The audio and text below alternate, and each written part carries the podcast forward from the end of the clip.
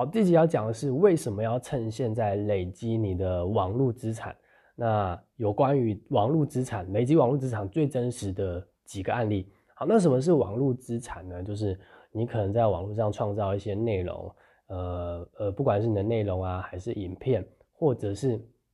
你通过你的行销方式获得的这个 email 的呃数量，email 数量，或者是。呃，各种我也不知道，反正就是这个东西是像是你的资产，它是可以累积下来的。好，那它有什么好处呢？我先呃先从例子去讲，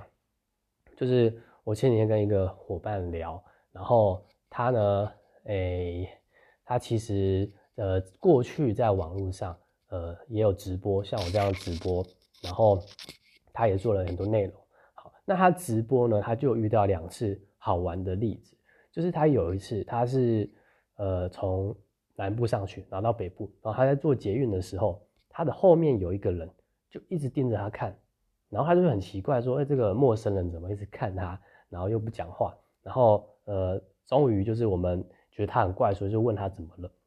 然后他才说：“哎，我好像在网络上看过你，你有在直播。”就是他认出他了，就是非常不可思议，明明就是呃明明就是网络上明就是完全是陌生人，但是会。就是因为这个契机聊到，所以这是第一个好玩的案例。那第二个例子就是他现在有在呃正职，然后是在一个呃地方上班，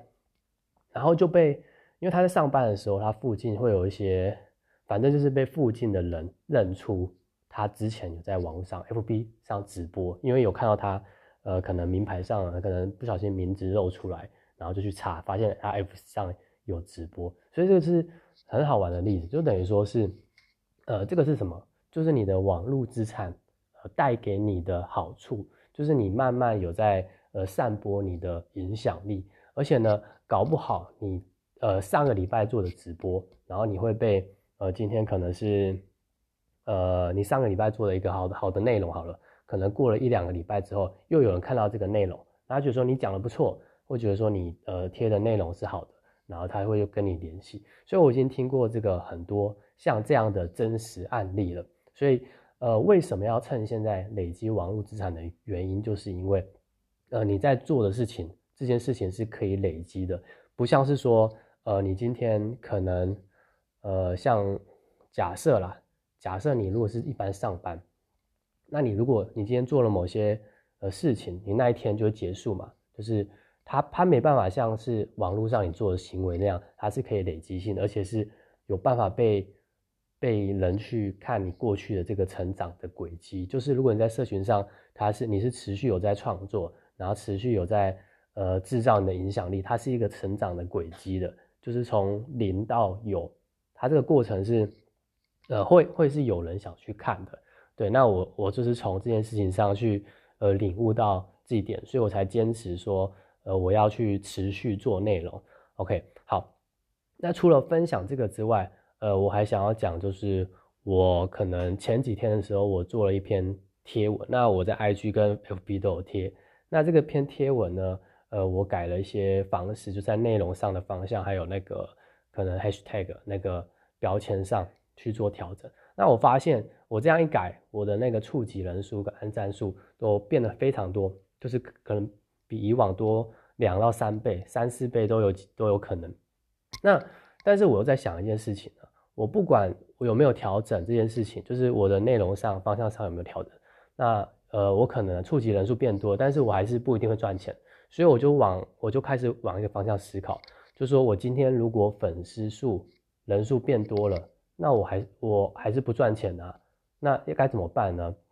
我觉得这个就是跟呃有没有学行销有差，因为现在很多人都知道做个人品牌嘛，就是去贴文啊，那这些大家都知道，可是。呃，如果在想要行销的话，可能没有没有几个人知道，呃，真正需要怎么做才能在网络上，呃，跟你的呃结果是有关系，就是你做出来的行为跟赚钱的结果，或者是一些你事业上的直接的结果是有关系的。所以我觉得这个就是可以去呃反思的东西。好，那包括我现在在做的这个类似直播的主题啊，呃，讲这个在网络上累积资产嘛，那。也许呢，大部分人会觉得说，嗯我干嘛没事在网络上累积资产？那对我的好处是什么？搞不好有些人看到这个标题就是说这跟我无关，因为他没有在做嘛，或者是他会觉得说，呃，他不想要听这么复杂的的内容，他会觉得说我只要在网络上做自己就好了。对我过去也会觉得说，呃，做自己就好了，做自己呃直觉上的决定这个就好了。只是说，我觉得一件事情可能就不是那么绝对，因为如果都很绝对的话，呃，很像是也是同时把自己去限制住，就是你把你自己的路去限制住。你觉得一件事情都照你的直觉去做的话，那其实你会错过很多机会。原因是因为有些情况是可能是你不知你不知道，但是应该说，我应该怎么举例呢？呃，假设今天没有人告诉你某一个好处。比如说，你今天只要这么做，你就可以多得很多好处。但是你不知道的前提下，你又不了解的话，你就会觉得说我没有必要多做那件事情。所以我觉得在经营网络跟行销，它有点像，因为大部分人会觉得说，我只要在网络上去贴文，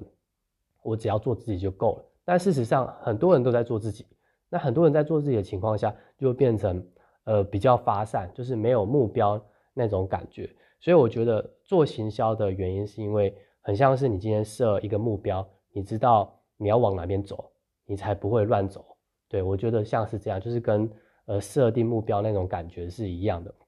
所以呃在形象里面才要讲说，为什么要有目标市场或者是利基市场？原因是因为呃一开始你真的不知道怎么走的时候，你就只能多试方向。那多试方向，当然找这个利基上也是有很多的方式，比如说从兴趣上啊。呃，从你，呃，你会关注的地关关注的领域啊，或者是你专业的领域去，呃，拿去那个开始去拓展。那这个东西呢，这都可以，只是我好像讲的有点绕了。我是要我要我要我要讲的是说，呃，你去累积这个网络资产的好处，是因为你可以从你的呃领域出发，然后慢慢拓展到网络上，它是一个有方向性的，而不是呃随机的乱走的。好，那再加上我前面讲了这种很很真实的案例，你会让你会慢慢让人家知道，呃，你会什么，然后你现在在做什么，然后你可以提供什么，所以我觉得，呃，这些都是有连贯的。